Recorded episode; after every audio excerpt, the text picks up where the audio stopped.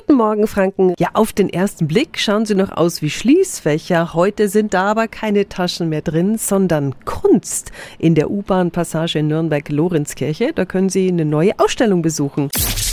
365 Dinge, die Sie in Franken erleben müssen. Kascha Prusik-Lutz kümmert sich zusammen mit ihrem Mann um die Kunst im Fach. Guten Morgen. Guten Morgen. Wie funktioniert denn Ihre Kunst im Fach? Wie können wir uns das anschauen? Das heißt, Sie kommen mit einer Münze, Sie werfen sie rein, drehen den Schlüssel, machen die Tür auf und drinnen kann man in 48 Fächern insgesamt 48 Kunstwerke, Objekte, Audiokunst, Video anschauen.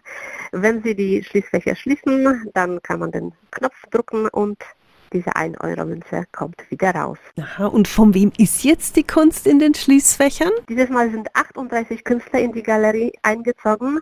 Die Künstler arbeiten in Tilly-Studios und das ist das, was die verbindet. In sich sind das Individuen, die unabhängig arbeiten und diesmal haben wir die zusammen in allen Schließfächer geschlossen. Das heißt, man kann eine Gruppenausstellung von alle Künstler aus Tilly Studios anschauen. Ah, wo finden Sie die Schließfachgalerie genau? Sie ist in der Passage der Lorenzkirche, die zur U-Bahn-Station U1 führt und ist rund um die Uhr geöffnet. Sie geht jetzt rund vier Monate. Die Infos finden Sie auch nochmal auf radiof.de. 365 Dinge, die Sie in Franken erleben müssen. Täglich neu in Guten Morgen Franken um 10 nach 6 und um 10 nach 8. Radio F.